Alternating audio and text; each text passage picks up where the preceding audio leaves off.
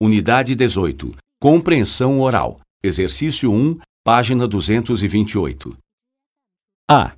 Se você pudesse escolher, quem você contrataria? B. Se eu descobrisse alguma fraude, eu pediria demissão imediatamente. C. Renata jamais falsificaria documentos da empresa para benefício pessoal. D.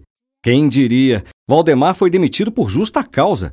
Descobriram que ele participava de uma rede de estelionatários.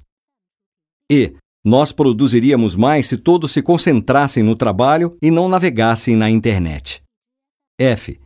Ele não faria intriga se não quisesse prejudicar os colegas. G.